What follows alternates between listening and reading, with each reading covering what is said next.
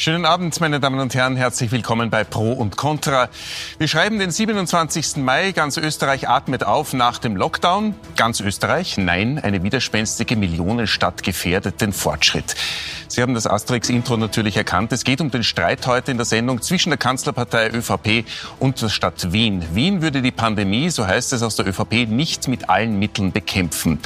Aber was wäre denn der richtige Weg aus dem Lockdown heraus, ohne eine zweite Welle zu riskieren? Eine zweite Corona-Welle. Das diskutieren heute meine Gäste. Ich begrüße den Gesundheitsstadtrat der SPÖ, Peter Hacker. Herzlich willkommen. Schönen guten Abend. Josef Smolle ist bei mir, ÖVP-Nationalratsabgeordneter und Ex-Rektor der Med-Uni Graz. Herzlich willkommen. Guten Abend. Guten Abend, Christoph Wenisch, Chef der Infektionsabteilung am Wiener Kaiser Franz Josef Spital. Herzlich willkommen. Guten Abend und Susanne, Rab Susanne Rabadi als Allgemeinmedizinerin in der Taskforce des Gesundheitsministeriums. Auch Ihnen herzlich willkommen. Guten Abend. Herr Hacker, Sie kennen natürlich die Vorwürfe schon auswendig, weil es ein paar Tage lang dauert, äh, gegen Wien. Zur Übersicht haben wir ein Best-of der Aussagen zusammengestellt. Das spielen wir kurz mal vor. Der Grund dafür ist, dass die Zahlen in Wien noch immer besorgniserregend sind aufgrund welcher Indizien, aufgrund welcher Zahlen? Wir wissen, dass wir signifikant viele Fälle in Flüchtlingsheimen der Stadt Wien haben. Wo die ersten Anzeichen bereits seit äh, zwei Wochen bekannt sind. Er hat von einem pandemischen Tsunami gesprochen, der da eventuell auf uns zukommen könnte.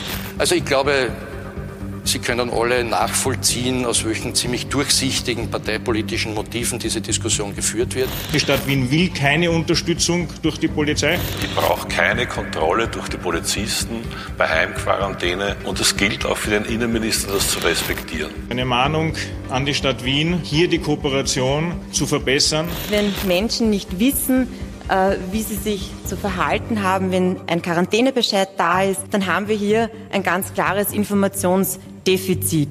Und genau jetzt ist deshalb auch eine Diskussion über die Verantwortung ausgebrochen. Wir haben in den letzten Wochen und Monaten auch in Österreich Situationen erlebt, wo wir da und dort mehr als 25 Infizierte gehabt hätten. Ich könnte mich nicht erinnern, dass der Herr Innenminister hier mahnend aufgetreten wäre. Wien-Bashing lehne ich einmal grundsätzlich ab. Wir haben auch für Wahlkampf jetzt überhaupt keine Zeit. Dabei wird mir auch der Vorwurf gemacht, das sei Wahlkampfgetöse, meine sehr geehrten Damen und Herren. Eine zweite Welle gefährdet Wahlkämpfe. Deshalb fordere ich den Bundeskanzler auch auf, hier für Ordnung zu sorgen in seiner Bundesregierung. Ja, Herr Hacker, Sie kennen die Vorwürfe und haben schon gekontert, und zwar mit Fragen an den Innenminister in der Kronenzeitung, wo Sie beklagen, Nehammer geht da immer nur auf Wien los. Da steht äh, nicht auf das Lager Dreiskirchen, wo es Fälle gibt, nicht auf andere Landeshauptstädte, Graz, Linz, Salzburg, Innsbruck, Klagenfurt, nicht auf Millionenstädte, vergleichbare in Europa und auch nicht zum Beispiel aufs Tiroler Paznauental, immer nur Wien. Hat Karl Nehammer da schon geantwortet? Nein, nicht geantwortet und alle Einladungen für ein gemeinsames Gespräch werden in den Wind geschlagen, auch alle Einladungen von Medien. Auch heute sitzt er nicht hier, was ich für bedauerlich finde, weil dann könnte man diese Sache ein für alle Mal gemeinsam vor dem gesamten österreichischen Publikum klären und dann wäre es auch sehr rasch erledigt. Warum will es denn nicht klären, Ihrer Meinung nach? Keine Ahnung, ich weiß es nicht. Ich meine, seitdem wir draufgekommen sind, dass wir ein Problem in Dreiskirchen haben, ist überhaupt auf Tauchstation. Journalisten erzählen mir amüsiert, dass das Innenministerium im Augenblick sagt, sie ist nicht zuständig für Dreiskirchen, dem ist eigentlich nichts mehr hinzuzufügen. Herr Smolle, wird da in der ÖVP mit zweierlei Maß gemessen, dass man Wien kritisch beäugt und äh, andere Missstände eventuell äh, ignoriert? Also das sehe ich absolut nicht so. Es ist in Österreich Gott sei Dank gelungen, diese massive Pandemie weitgehend von unserem Land fernzuhalten. Es ist gelungen, hier auf einen wirklich stabilen Weg zu kommen. Wir haben da sehr viel geschafft, letztlich die gesamte Bevölkerung gemeinsam. Und jetzt geht es darum, diesen guten Status zu erhalten.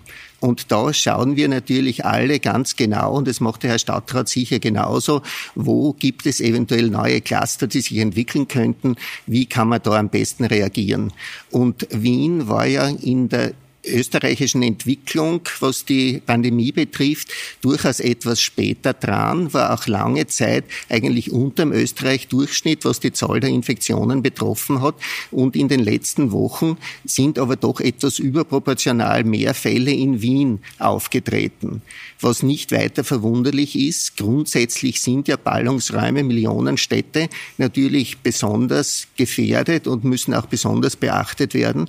Und aus diesem Grund kommt ja auch das Hilfsangebot und das Unterstützungsangebot, dass Wien sowie die meisten anderen Bundesländer auch auf die Hilfe der Polizei, aber nur auf Anweisung und Einladung der Gesundheitsbehörden zurückgreifen könnte. Und ich glaube, dass einfach das Virus keine Landesgrenzen, keine Stadtgrenzen, auch keine Parteigrenzen kennt, sondern es ist unser gemeinsames Anliegen, dass wir in Österreich keine zweite Welle erleben. Wenn Sie, wenn Sie jetzt, Herr Hacker, wenn ich da nachfragen dürfte, diese Polizeiüberwachung der Quarantäne erlauben würden, dann würde man ja natürlich auch der ÖVP den Wind aus den Segeln nehmen und sagen, Wien kooperiert da eben und setzt genau das um, was bundesweit umgesetzt wird. Wir kooperieren hervorragend mit der Wiener Polizei. Wir haben überhaupt kein Problem in der Kooperation mit der Polizei. Das ist unsere Alltagsarbeit, mit der Polizei zu kooperieren. Darum geht's ja überhaupt nicht. Wir haben mit und ohne Coronavirus haben wir eine hervorragende Kooperation mit der Wiener Polizei. Und die Wiener Polizei macht genau das, was sie tun muss in einer solchen Situation. Und so wie die meisten Bundesländer sind wir dagegen, dass Polizisten zu kranken Menschen nach Hause geschickt werden und dort die Leute quasi verhören. Das wollen die meisten Bundesländer nicht. Es wird eine Geschichte erzählt, als wären das acht Bundesländer mit einer anderen Meinung. Die Geschichte, Geschichte stimmt nicht schon mehrfach gesagt, der Innenminister kann ja gerne mal veröffentlichen, wo er das angeblich so oft macht. Meine Kollegen in den Bundesländern wissen nichts davon, wo er das so großartig macht. Und das finde ich alles ganz merkwürdig, dass da ein Bild aufgebaut wird, das einer, einer schärferen Prüfung schlicht und einfach nicht standhält. Genauso wie das Bild nicht standhält, dass Wien der einzige Ort in ganz Österreich ist, wo es, wo es auch positive Fälle gibt. Auch dieses Bild ist falsch. Und x-mal, wissen alle Experten, haben wir die Diskussion darüber, dass der Ballungsraum Wien ein Bundesland ist, das nur aus Ballungsraum besteht, während die Bundesländer, wenn ich mir die Bundesländerstatistik anschaue, logischerweise einen Durchschnitt bekomme von Ballungsraum versus Nicht-Ballungsraum. Wenn man sich die Statistik genauer anschauen würde und hineingeht, die auch vom Gesundheitsministerium veröffentlicht ist, sieht man, dass eben nicht nur in Wien positive Entwicklungen gibt, sondern im ganzen Land. Die meisten Landeshauptstädte keine Nullsituation haben, viele andere, auch kleine, mittelgroße Städte, was alles überhaupt nicht überraschend ist und auch nicht so tun soll, als wäre die Epidemie jetzt vorbei. Also ich verstehe ehrlich gesagt sachlich, fachlich, inhaltlich die Diskussion überhaupt nicht. Ähm, wir testen im Augenblick mit einer besonderen Akribie. Es ist allgemein bekannt, dass teilweise bis zu 90 Prozent der Tests, die wir haben, von asymptomatischen Personen ist, also Menschen, die nicht akut krank sind, sondern teilweise die Erkrankung hinter sich haben. Also wir eine ganz andere Ergebnissituation haben als wir noch vor zwei Monaten. Das ist alles bekannt, wird einfach ignoriert, sondern wir hören immer nur, in Wien ist ein Problem und das weise ich zurück in aller Klarheit. Deutlichkeit und Unmissverständlichkeit. Sind das nicht zwei Argumente? Das eine ist das Argument des Ballungsraums, der ja. logischerweise anfällig wäre. Das zweite Argument ist das der mehr der, der, der höheren Anzahl der Testungen. Das heißt aber, dass die anderen Bundesländer schleißig testen. Überhaupt Hört man nicht. Das Wir sind nicht kein Wettbewerb. Das ist ja das, was ich so unerträglich finde, dass da gerade forciert von dem Innenminister ein Wettbewerb ausgerufen wird, den keiner braucht, den keiner will, der dem Coronavirus völlig wurscht ist und ehrlich gesagt allen schon beim Hals raushängt wird Wien unfair behandelt, Herr Smolle? Also es ist ja so, dass, Entschuldigung, wenn ich das noch einwerfen darf, dieser Cluster, der gefunden worden ist und auf den sich auch der Innenminister beruft, ist ja auch in Niederösterreich. Das ist der Hagenbrunn, das Postverteilzentrum. Ja, aus diesem Grunde ist das wirklich keine Frage, die jetzt ein bestimmtes Stadt oder ein bestimmtes Bundesland betrifft. Und ich möchte darauf hinweisen, dass ja der Innenminister von Anfang an in enger Zusammenarbeit mit dem Gesundheitsminister ja in Österreich wirklich sehr entscheidende Weichen gestellt hat. Sonst wären wir nicht auf dieser guten Seite jetzt. Aber ebenso, und ich bin dankbar, Herr Stadtrat, dass Sie das gesagt haben, die Epidemie ist noch nicht vorbei. Wir müssen wirklich alle weiterhin achtsam und hellhörig notwendig sein. Und da ist, glaube ich, jede Form der Zusammenarbeit, jeder intensive Austausch von Daten wirklich von Nutzen. Und ich glaube, da können wir wirklich nur geschlossen und gut zusammenarbeiten. Und dann habe ich auch wirklich die berechtigte Hoffnung, dass wir auf dieser sicheren Seite bleiben und es zu keiner zweiten Welle kommt. Darum, darum, da sind wir uns ja auch einig und darum harren wir ja schon alle. Wir haben am Montag eine gemeinsame Sitzung gehabt, wo der Innenminister leider nicht dabei war, aber eine gemeinsame Sitzung mit dem Gesundheitsminister und der Landesrätin aus, aus Niederösterreich. Und wir haben auch eine hervorragende Zusammenarbeit zwischen Gesundheitsminister und uns Landesräten hat es nie einen Dissens gegeben, weder in den Maßnahmen noch in der Beurteilung der Situation. Auch zur Situation jetzt rund um diese Entdeckungen zwischen Wien und Niederösterreich gibt es eine ganz klare Position. Die einzige, der Einzige, der aus der Reihe tanzt, ist der Innenminister. Das muss man schon in aller Klarheit sagen. Jetzt sitzen wir am Montag beisammen, stellen fest, wir haben ein Problem in Dreiskirchen, haben am Montag das Innenministerium gebeten um Informationen über die Situation in Dreiskirchen, warten schon seit jetzt über einer Woche auf Informationen und hören plötzlich nichts mehr. Ich bin ganz Ihrer Meinung, wir hätten gerne endlich gewusst, eine genaue Belagszahl von Dreiskirchen, und zwar während der ersten Quarantäne, die sechs Wochen gedauert hat, wie auch jetzt. Und es ist doch erstaunlich, es ist doch erstaunlich, dass diese Daten den Gesundheitsbehörden in Wien und vor allem in Niederösterreich bis heute nicht zur Verfügung gestellt worden sind. Also Sie Stattdessen sagen, passiert jeden Tag mit zweierlei Maß gemessen. Es wird mit zweierlei Maß gemessen. Um, und jetzt haben wir lange Zeit haben wir das einfach stillschweigend zur Kenntnis genommen als Stadtregierung, weil wir gesagt haben, wir sind in einer Situation, wo wir uns dazu bekannt haben, gemeinsam mit der Bundesregierung einen Schulterschluss zu haben. Aber irgendwann einmal reicht's. Irgendwann einmal haben wir genug, wenn wir jeden Tag von Journalisten mehrerer Medien die gleichen Fragen hören und ganz genau wissen, die Quelle ist immer die Pressestelle des Innenministers. Das müsst ihr verstehen. Irgendwann einmal ist der Spaß zu Ende und ist der Grund, warum wir jetzt beschlossen haben, und man hat den Bürgermeister hier sehr klar und deutlich gehört, meine Aussagen detto. Es ist, muss Schluss sein mit dieser parteipolitischen, permanenten Wien-Bashing-Aktion des Innenministers. Und das kann man nur ganz deutlich sagen, das hat in einer Diskussion über eine derartige Gesundheitsfrage keinen Platz. Sie haben schon angesprochen, Karl Nehammer, wir haben ihn selbstverständlich eingeladen, wollte zur Diskussion nicht kommen. Ja, äh, Frau Rabadi, Sie sind da in der Taskforce, aber nicht des Innenministeriums, sondern eben des Gesundheitsministeriums. Und da sagte Rudolf Anschober, er ist der Meinung, Wien macht den Job durchaus gut, auch wenn die Zahlen natürlich höher sind. Macht man sich in der Taskforce des Gesundheitsministeriums äh, auch Sorgen um Wien? Äh, Kurz eine Korrektur. Ich bin nicht Mitglied der Taskforce, sondern Mitglied des Expertenbeirats, des also des Beraterstabs. Ja, das genau. Ist das ist ja kein genau. beschließendes Gremium, sondern einfach ein beratendes Gremium, in dem sich der Minister Expertise holt. Ähm, soweit ich das mitbekommen habe, ist gerade dieses Beispiel eigentlich ein in meinen Augen wunderbares Beispiel dafür, wie es funktionieren soll und muss. Ja. Wir haben diesen Cluster gefunden. Ja, der ist aufgearbeitet worden, wie man sich eigentlich wünschen kann. Und soweit ich das mitbekommen konnte, in einer tollen Kooperation zwischen Wien und Niederösterreich, wachsend aus der Erkenntnis, dass Viren keine Stadt- oder Landesgrenzen kennen und auch sonst keine Grenzen welcher Art auch immer. Meines Wissens hat das besonders gut funktioniert und ich halte das für zentral wichtig. Also die Experten sind sich ja in fast allem oder in sehr vielem nicht einig, aber darin, dass wir uns unsere Freiheit der nächsten Zeit erkaufen werden müssen mit einer exzellenten Testing- und Tracing-Strategie und mit einem Blame and Shame ja, werden wir die nicht erreichen. Ja, ich kenne das aus meinem Beruf. Wenn man Druck macht, erzeugt man Ausweichverhalten. Ja, und wenn man äh, sozusagen ein, ein ruhiges, gezieltes Agieren haben möchte, dann muss man äh, Ruhe und Vertrauen herstellen, damit getestet wird, wo getestet werden muss, ohne die Befürchtung, dass da vielleicht was rauskommen könnte. Wird, ist jetzt ein Unterschied in der Testingstrategie äh, zwischen dem Land Wien, wie es der Herr Stadtrat Hacker gesagt hat, dass Wien eben eifrig testet und genau nachforscht und die, die, die Cluster versucht aufzudecken und anderen Bundesländern? Oder ist das jetzt überall in der gleichen Methodik?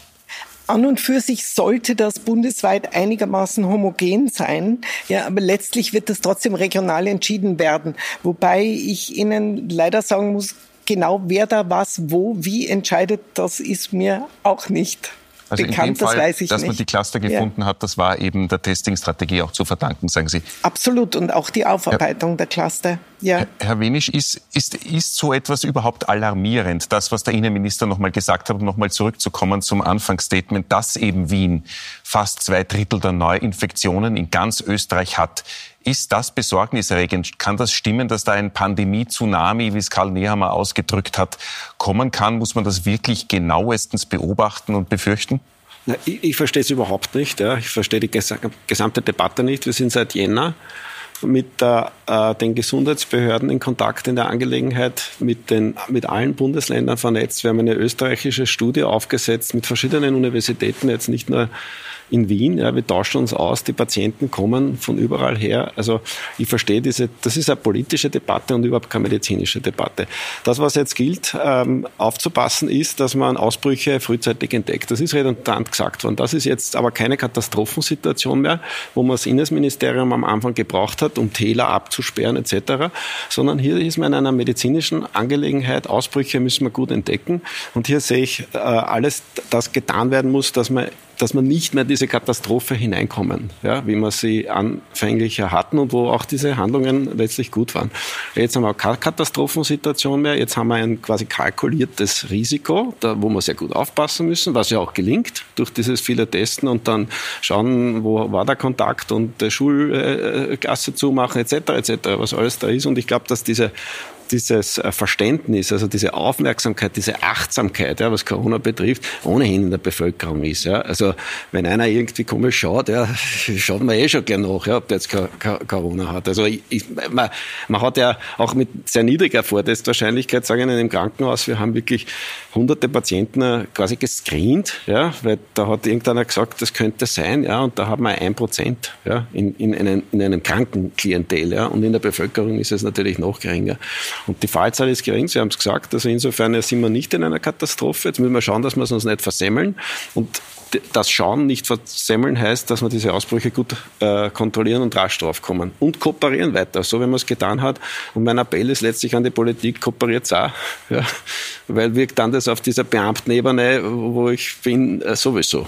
Äh, die Politik ist ein bisschen hinten nach, äh, Herr Smolle, aber jetzt, jetzt war ja schon bekannt der Vorwurf an eben namentlich die ÖVP und an Kanzler Kurz, auch der von 100.000 Toten gesprochen hat, noch äh, Anfang April, als das schon gar nicht mehr absehbar war, es sei Angstmache betrieben worden. Und jetzt greift Karl Nehammer genau auf dieses Angstbild zurück eines Pandemie-Tsunami und äh, einer, einer, einer Flex, die hier unbedingt notwendig sei, um die Infektionsketten zu unterbrechen. Warum bleibt denn die ÖVP dann bei diesem Angstbild, wenn, wie wir hören, die Angst hier in Wien zum Beispiel gar nicht begründet ist? Es geht dabei erstens einmal um einen wirklich transparenten Austausch aller Informationen und bekanntlich ist im Innenministerium der Einsatzstab der SKKM angesiedelt.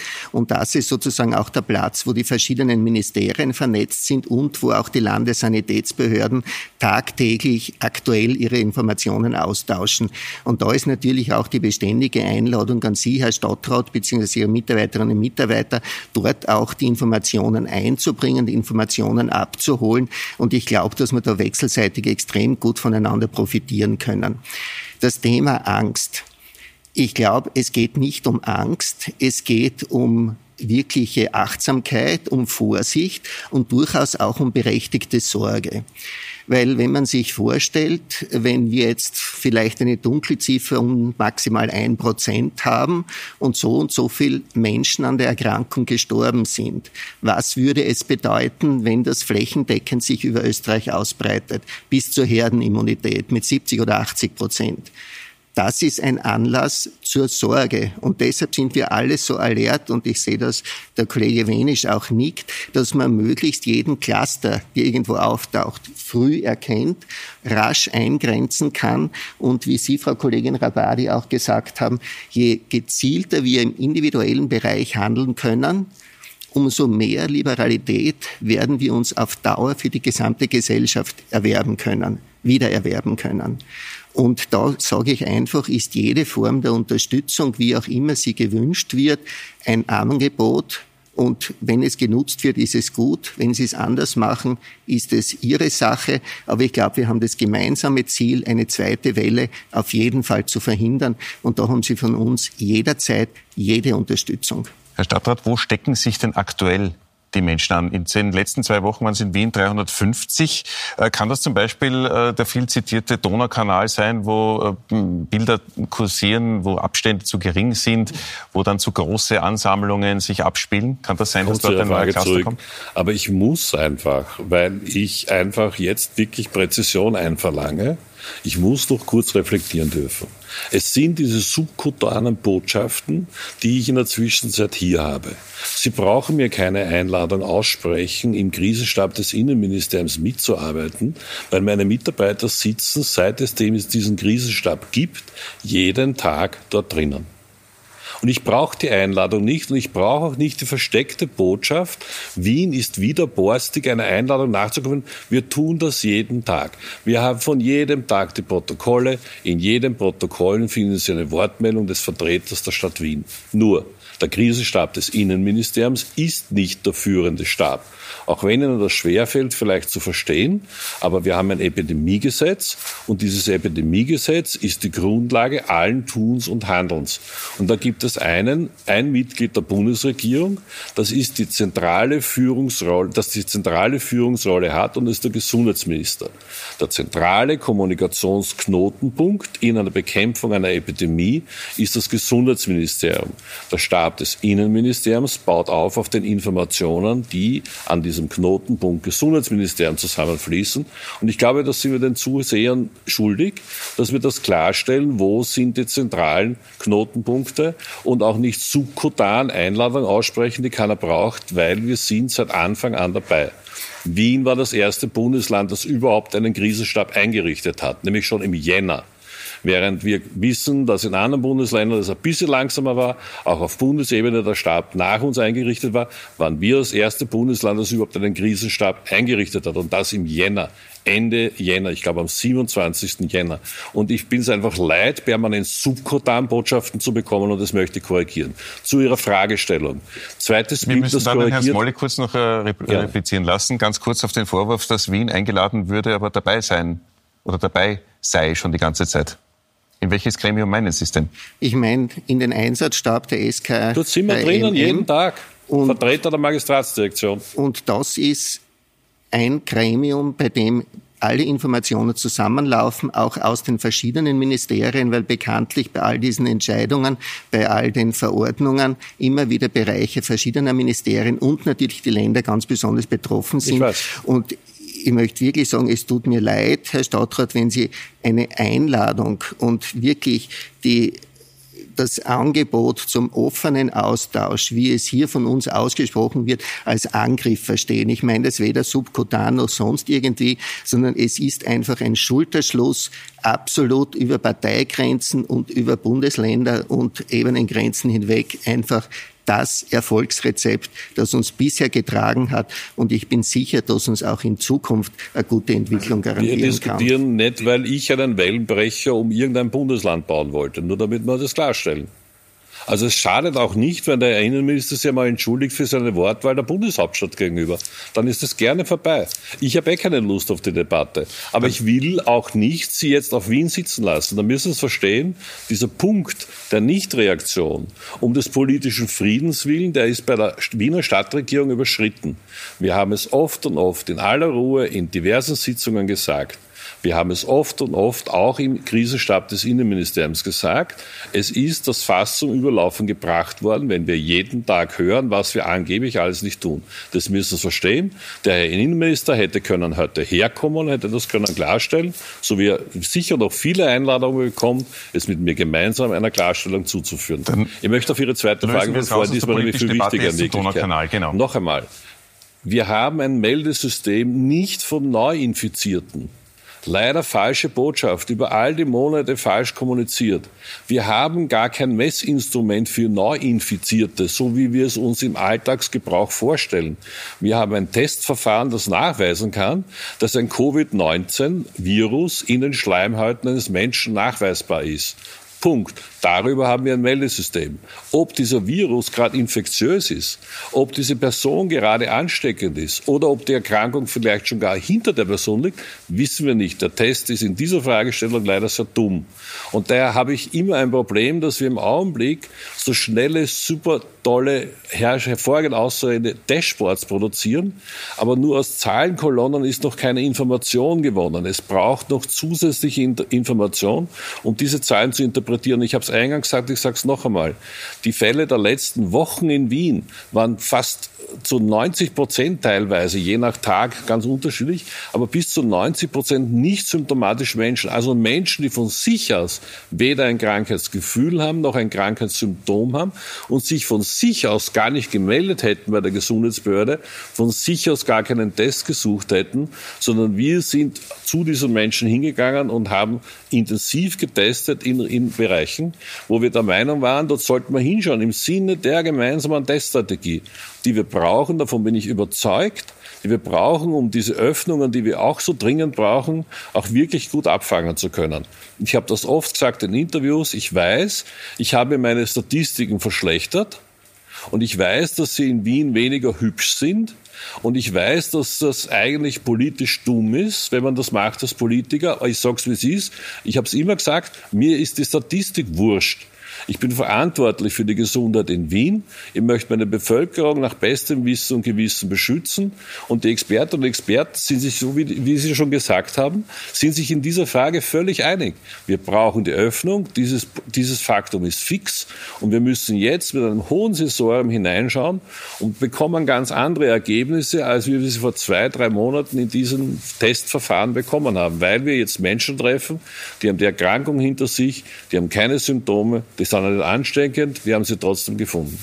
Zum Dashboard möchte ich gleich äh, die Frau Rabadi äh, fragen. Wir sind heute in der Sendung übrigens noch drauf und dran, was die Öffnung der Schulen betrifft. Denn da hat äh, Professor Wenisch gemeint, dass man die Schulen durchaus öffnen könnte, weil eben Kinder weniger ansteckend sind. Diese Frage klären wir natürlich auch gleich in der Sendung.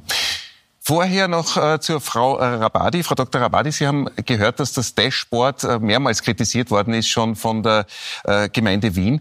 Werden da tatsächlich Zahlen draufgestellt im, Tages, im Tagesrhythmus, die wenig Aussagekraft haben, was eben die Intensivbetten betrifft, die Auslastung betrifft, die neuen epidemiologischen Fälle, die neuen infizierten Fälle? Puh, äh, fürs Dashboard bin ich nicht zuständig, aber äh, was ich schon sagen kann, mich sagen, äh, gerne sagen würde, ich glaube schon, dass das Dashboard ohne weiteres auch noch informativer werden kann. Ja, da gibt es ja auch internationale Beispiele, wo man den Verlauf besser beobachten kann. Ähm, denke aber, dass es schon ein sehr tolles und gutes Zeichen ist, dass wir jetzt Zeit haben, uns über solche Dinge den Kopf auch zu zerbrechen. Das war sehr lange für solche Dinge eben nicht die Zeit. Ja. Es Jetzt aber glaube ich, ist es der richtige Moment, auch über sowas nachzudenken und sich anzuschauen, was kann da sinnvollerweise noch draufkommen und wovon hat man auch was, wenn das. Jetzt weist ja Herr Winisch dass das Dashboard aus, die Auslastung der Intensivbetten, die ist ja derzeit sehr günstig. Sind die Intensivbetten tatsächlich eine Maßzahl, an der man sich jetzt noch orientieren soll? Sind nicht Überwachungsbetten wesentlich wichtiger zu beobachten, um zu sehen, dass eben nicht Intensivpatienten einen Engpass erzeugen könnten, sondern eben äh, Covid-Patienten, die jetzt versorgt werden, aber nicht auf der Intensivstation sind. Das freut mich wahnsinnig, dass Sie was aufgreifen, was wir seit Monaten machen, nämlich, dass wir Patienten nicht, wie es die Italiener getan haben, intubieren. Das heißt also mit einem Plastikschlauch in den, in den Mund und dann in den künstlichen Tiefschlaf versetzen und dadurch diese Intensivkapazität rasch erschöpfen, sondern wir sind hergegangen und gesagt, das müssen wir irgendwie anders machen. Wir schauen uns die Krankheit genau an. Das ist eben, was das an der Lunge macht, dass es dann zu diesem Organversagen kommt, ist, dass Regionen der Lunge beatmet werden. Das heißt also, ventiliert werden und andere Regionen dummerweise werden mit Blut versorgt, so dass in der Lunge dann kein Gasaustausch äh, folgen kann. Und da arbeiten wir mit Tricks, also mit Lagerungstricks auf der einen Seite und mit Hochflusssauerstoff, der über die Nase gegeben wird. Und das kann ich machen auf einer Überwachungsstation, wo eben die Sauerstoffsättigung im Blut äh, gemessen wird und kann so äh, mit einem viel geringeren Aufwand eine viel größere Anzahl schwerkranker Patienten äh, behandeln. Das kostet nicht nur weniger, sondern ist auch viel rascher wieder heil, heilwirksam. Deshalb ist mein Mandat, was wir jetzt seit vielen Wochen auch machen, dass wir vor allem Überwachungspatienten brauchen. Ich sage Ihnen, bei mir auf der Intensivstation ist es so, dass wir die ganz kritischen, ja, die haben am Anfang, natürlich haben wir da intubierte Patientinnen und Patienten gehabt, aber jetzt haben wir eigentlich fast nur mehr Patienten, die äh, in dieser Überwachungssituation hier sind und damit durchkommen. Ja, weil wir nämlich zwei Sachen ja noch dazugelernt haben. Erstens haben wir eine Therapie, die wir geben können, da sind Optionen da. Das zweite wissen wir, dass wir die Komplikationen der Erkrankung behandeln können. Das eine ist die Blutgerinnungsstörung und das andere ist der Zytokinsturm. Das sind Dinge, die haben wir vor drei Wochen nicht gekannt. Also wir kommen quasi, salopp sagen, jetzt mit unseren Säften, die uns da, also therapeutischen Säften, viel weiter, äh, um, und können jetzt diese schweren Verläufe verhindern. Insofern ist die Massenintensivbetten eine, die ich, äh, die ich, die ich nicht okay finde mit dem, was wir jetzt wissen. Das war okay damals im Jänner, ja, da hat es passt, ja, aber jetzt sind wir ganz einfach gescheiter und jetzt kann man die Vernunft einsetzen und unseren Erfahrungssatz, den ja nicht nur wir haben, das haben sie in New York oder anderswo ja genauso ähm, gemacht. Ich wollte zu der Diskussion auch noch eins sagen, wegen Dashboard, ja, das, was mir als Krankenhausdoktor ganz wichtig ist, ist die Qualität der Erkrankung. Und wenn ich sage Qualität der Erkrankung, dann meine ich Schweregrad. Ähm, und ich sage halt immer, es ist in ganz vielen Fällen ist eben Covid-19 ein selbstlimitierender, banaler Virusinfekt. Ja? Und Gott sei Dank in, in den meisten Fällen, ja, über 80 Prozent. Ja? Da brauche ich nichts. Ja, da muss ich medizinisch gar nichts machen. Da kann ich zuschauen, wie der Mensch wieder gesund wird. Ja, natürlich muss er zu Hause bleiben, Quarantäne, dass er keine anderen Menschen ansteckt. Und ganz anders schaut es aber aus im Krankenhaus. Ja, da ist die schwerste, da kannst du eine, ist eine schwerste Infektionskrankheit mit, mit äh, fürchterlichen Komplikationen. Und da sehen wir schon einen Effekt, und den möchte ich jetzt auch teilen, dass wir nämlich in den Krankenhaus viel weniger Patienten haben und das einen Trend, der kontinuierlich, seitdem wir die Kurve kennen eh alle, seitdem diese Kurve da unten ist und so herumgrundelt, sehen wir immer einen geringeren Anteil an schwerkranken Patienten. Ja. Und dieser Trend hält an. Ja. Also ich habe jeden Tag drei, fünf Prozent in, in, in, in Wien, an, für die Wiener Krankenhäuser ja, haben wir das weniger. Das heißt also, dass diese, dieses Testen, das jetzt einmal dort und einmal da aufflackert, da werden wirklich wenig kranke Patienten diagnostiziert. Ja, die, und da mein Stadtrat äh, recht geben, ja, weil das Bild genau das gleiche habe ich nämlich im Krankenhaus. Ich sehe keine Schwerkranken, also nicht mehr diese Anzahl von Schwerkranken. Also ich habe normal Aufnahmen gehabt bis zu 20 in 24 Stunden. Das waren Rekordzahlen. Also da hat es uns wirklich an die Wand geweht.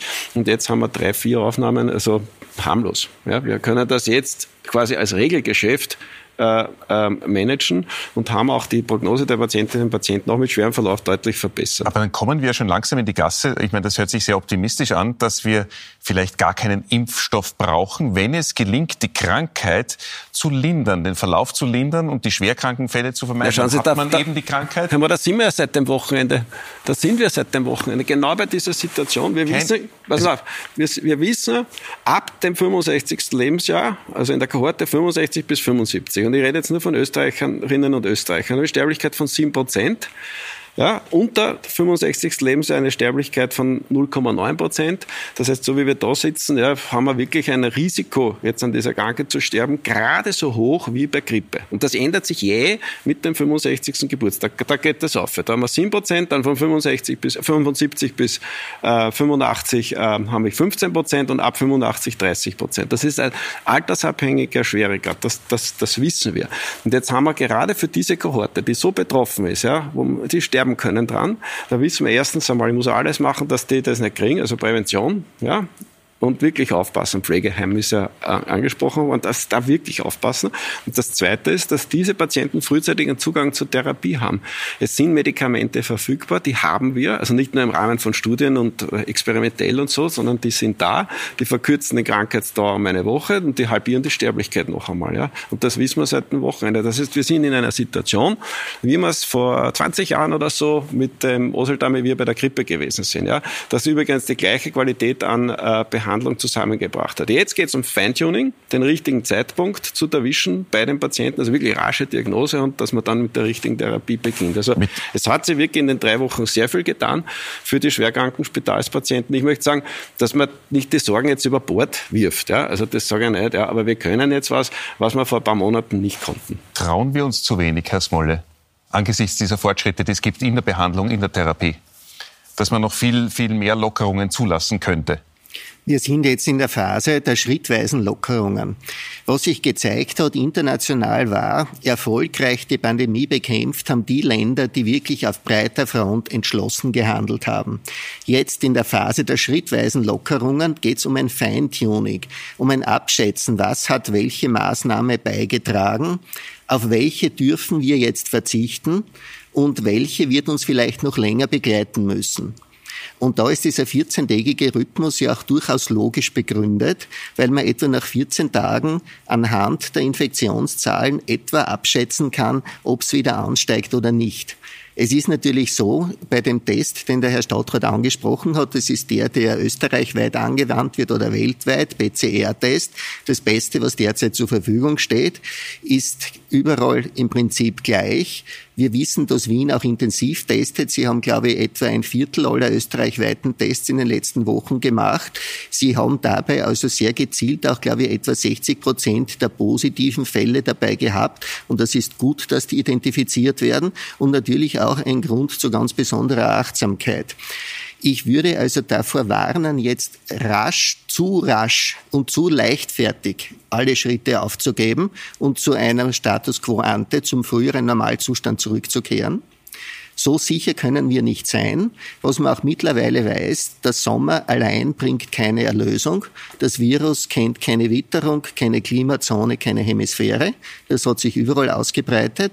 Und ich plädiere also sehr, und da dürften wir uns auch einig sein, für diese schrittweise gezielte weitere Vorgehen unter Einbeziehung der zunehmenden Evidenz, die wir langsam sammeln. Wir kennen die Krankheit seit einem halben Jahr.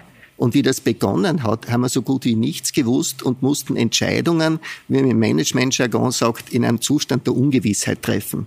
Die sind gut getroffen worden, Gott sei Dank. Und jetzt können wir uns weiter heraustasten. Ich würde aus der Frage äh, eine weiterführende stellen. Sollen wir vielleicht, äh, Frau Rabadi, äh, umstellen auf lokale äh, Reaktionen auf, auf äh, das Coronavirus? Sollen wir lokale Lockerungen zulassen und andere, wo es ein bisschen gefährlicher ist, vielleicht noch nicht?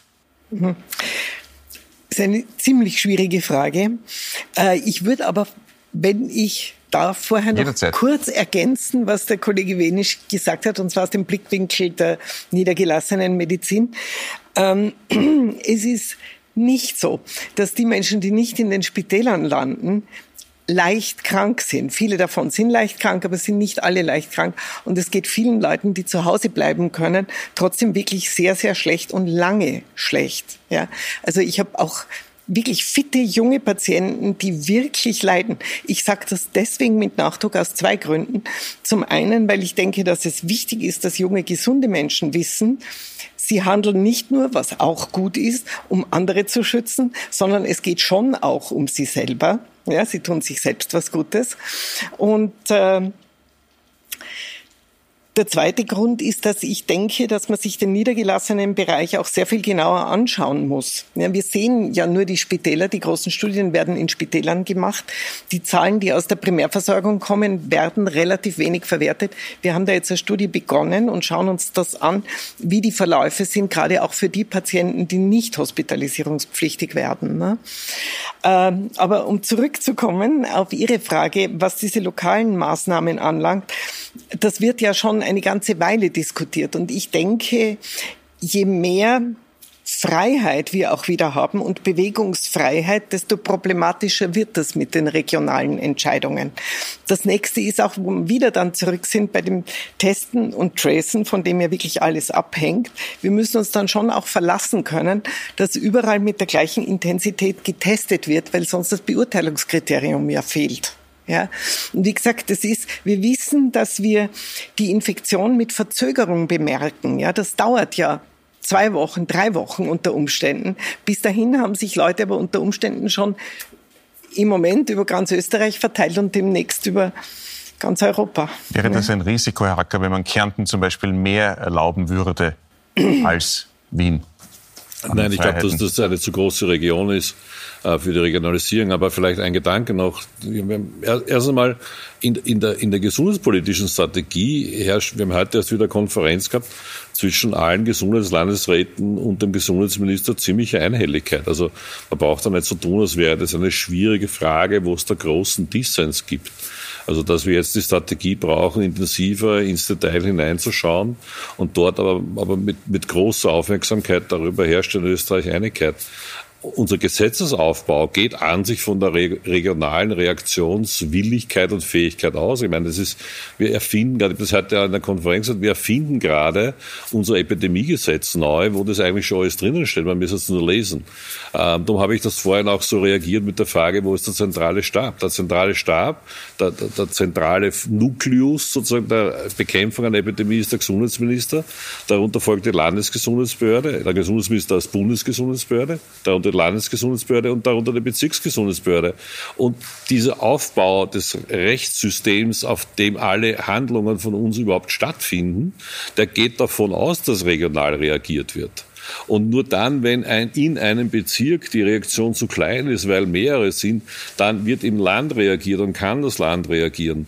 Und wenn das zu wenig ist, überregional, dann kann der Bund reagieren. Also die Logik dass wir regional auf eine Epidemie reagieren wollen, die ist weder neu noch eine Neuerfindung. Sie ist eigentlich seit ein paar Jahrzehnten geltendes Recht. Wir haben sie nur in all diesem Wahnsinnsdusel, der uns die letzten Wochen und Monate begleitet hat, ein bisschen vom Radar verloren.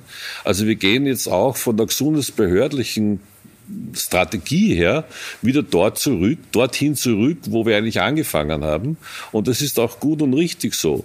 Und es, es kann also sein, um da kurz einzuhaken, ja. dass in manchen Bezirken Österreichs, also politischen ja. Bezirken, die Maskenpflicht einfach fällt, ja, weil es seit Wochen keine Infektionen mehr gibt. Das macht man dann so und in anderen ist es aber nach wie vor reagieren. Ich, ich habe das ja in Wien kennen wir es aus der, ja, ich habe da ja nie ein Geheimnis draus gemacht. Wir haben in Wien ganze, ganze Einrichtungen einfach unter Quarantäne gestellt.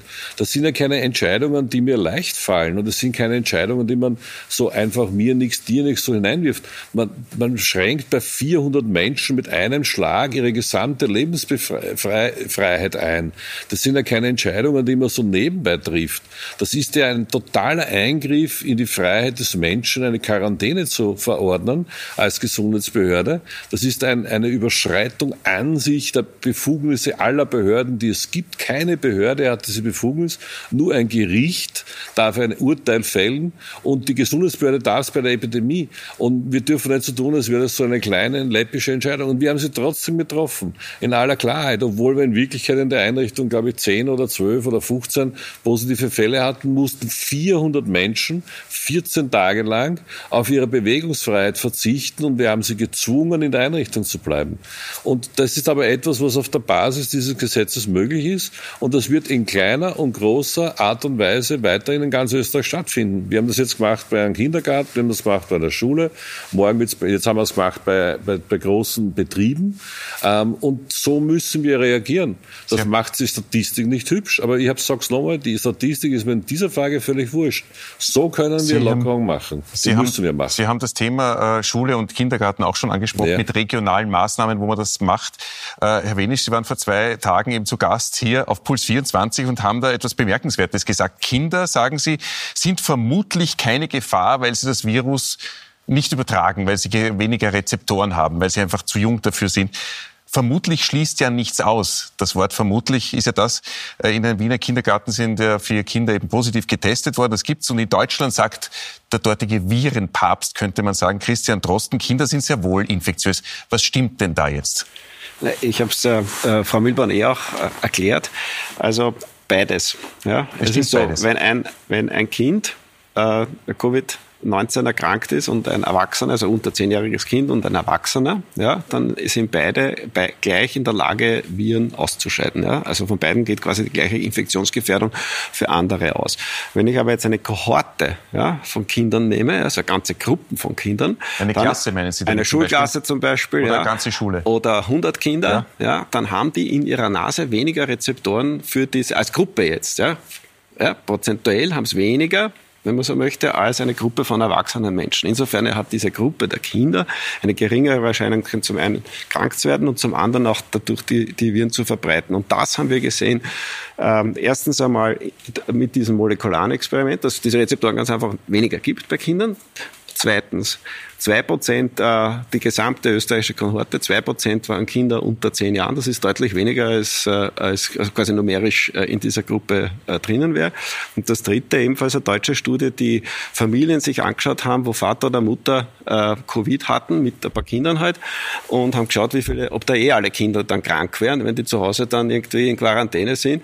Und das sind nicht alle krank geworden. Das heißt also, die Wahrscheinlichkeit auch, dass da, das ist, ist geringer. Und das hat mich eben, und zweitens, und drittens, viertens, ist schon jetzt, äh, bin ich ein Vater von fünf Kindern. Ja, dadurch habe ich ein, ein gewisses Problem, wenn meine Tochter sagt, die ist äh, sechs Jahre, sie hasst Corona, sie hört das nicht mehr aus. Die andere rät mir an, die Achtjährige, sie kann mit der Freundin in der in der Schule nicht mit besten Freunden in der Schule nicht mehr spielen. Also all diese Dinge, wo wir in den Medien hören, sozial, das Gespüre am Kugeltisch, ja, Zaus. Und die Kleine, sie mag auch nicht mehr Corona, weil sie die andere Feinde nicht sind. Beim 16-jährigen Mädchen, da geht schon besser, der hat halt viel zu tun, ja, weil die das Zoom und was da es gibt halt kann. Und der 24-jährige, der studiert, der hat auch gute Prüfungen jetzt gemacht. Ja. Also es ist die Gruppe der unter 10-Jährigen, auf die ich quasi so eher als Vater jetzt, ja, weniger als Arzt, ja, sagt diese unter 10-jährigen Gruppe, die sollte man bisschen entlasten ja, von diesen ganzen antiepidemischen Corona-Maßnahmen. Und da habe ich versucht, ein bisschen diese Diskussion anzuschubsen mit der Evidenz, die halt, die halt verfügbar ist. Es wolle, macht man die Schulen auf. Der Kanzler wird das am Freitag verkünden, weil er hat ja vor, dass er am Freitag neue Maßnahmen oder Lockerungen verkündet sogar. Ja, es werden am Freitag werden vom Gesundheitsminister, dem möchte ich aber nicht vorgreifen, sicher wieder Lockerungen verkündet. Was jetzt konkret die Schulen betrifft, ich kenne die Studien, die du zitiert hast, auch. Und es ist ein typisches Beispiel, wie sich jetzt langsam Evidenz aufbaut, wo durchaus das Pendel mal in die eine, mal in die andere Richtung schwingt. Ich tendiere persönlich auch dazu, dass ich relativ optimistisch bin, dass wenn wir die Schulen einmal öffnen, nicht die große Katastrophe kommt. Aber ich bin auch dankbar, dass du das Wort vermutlich genannt hast und deshalb plädiere weiterhin für das vorsichtige schrittweise Vorgehen. Ich bin optimistisch, dass wir mit den Schulen auf einen guten Weg kommen werden, aber auch da würde ich vor einer Übereilung eher zurückhaltend sein wobei mir durchaus bewusst ist, was das für die Kinder, für die Eltern und auch für die Pädagoginnen und Pädagogen für eine Herausforderung darstellt. Würden Sie für Vorsicht äh, bei den Schulen plädieren? Ich plädiere insgesamt für sehr viel Vorsicht. Ja. Äh, vorausschickend, ich habe mir irgendwann im, im Laufe dieser Krise selber versprochen, ich werde nur Stellung nehmen zu Dingen, von denen ich auch was verstehe. Ja, ich, ich im Moment, glaube ich, nötig. Das heißt, ich werde meine Schritte jetzt vorsichtig setzen.